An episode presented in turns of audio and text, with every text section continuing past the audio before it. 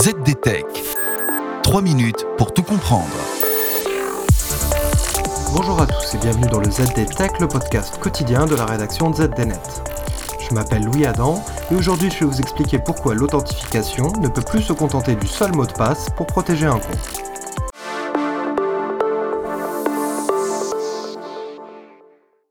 L'authentification, c'était mieux avant. Dans les années 80, par exemple, lorsqu'on voulait se connecter à un compte utilisateur, on pouvait se contenter d'un simple identifiant et d'un mot de passe. Les plus paranoïaques pouvaient opter pour un mot de passe long et complexe, et c'était une mesure de sécurité jugée suffisante pour décourager un tiers qui tenterait de se connecter au compte en devinant le mot de passe. Mais cela ne suffit plus aujourd'hui. L'évolution de la puissance informatique des ordinateurs conjuguée avec les multiples fuites de mots de passe permettent maintenant aux attaquants de deviner sans trop de peine les mots de passe les plus simples.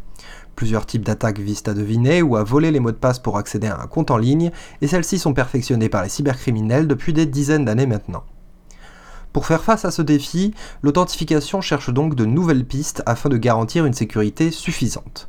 La méthode fréquemment recommandée est celle de l'authentification multifacteur, qui peut prendre plusieurs formes. Plutôt que de faire reposer la vérification d'accès sur un seul mot de passe, on va demander plusieurs preuves d'identité à l'utilisateur avant d'autoriser son accès. En plus du mot de passe, on va par exemple demander à l'utilisateur d'entrer un mot de passe à usage unique envoyé par SMS sur son téléphone, ou lui demander de connecter à l'ordinateur une clé USB de sécurité type YubiKey ou Google Titan.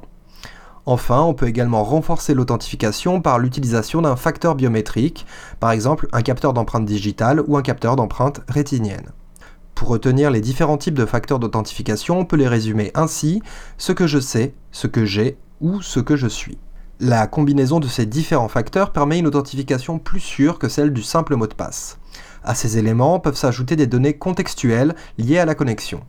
La personne se connecte-t-elle depuis un nouvel appareil ou depuis un appareil connu L'heure de connexion ou la géolocalisation de l'adresse IP est-elle inhabituelle? Autant de paramètres qui peuvent être pris en compte pour estimer la fiabilité d'une connexion et déclencher des mesures de vérification supplémentaires. Aujourd'hui, les géants du numérique comme Google et Microsoft aimeraient démocratiser autant que possible ces nouvelles méthodes d'authentification afin de limiter le piratage des comptes utilisateurs et de mieux sécuriser les accès à des services parfois critiques. Mais ces méthodes ne sont pas à toute épreuve.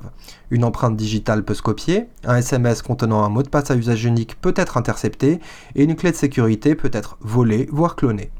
En matière d'authentification, il n'y a donc pas de solution miracle, on peut simplement rendre la tâche des attaquants plus difficile jusqu'à les décourager d'essayer. Et voilà, normalement on a fait le tour du sujet. Pour en savoir plus, rendez-vous sur zdnet.fr et retrouvez tous les jours un nouvel épisode du ZD Tech sur vos plateformes de podcast préférées. ZD Tech. 3 minutes pour tout comprendre.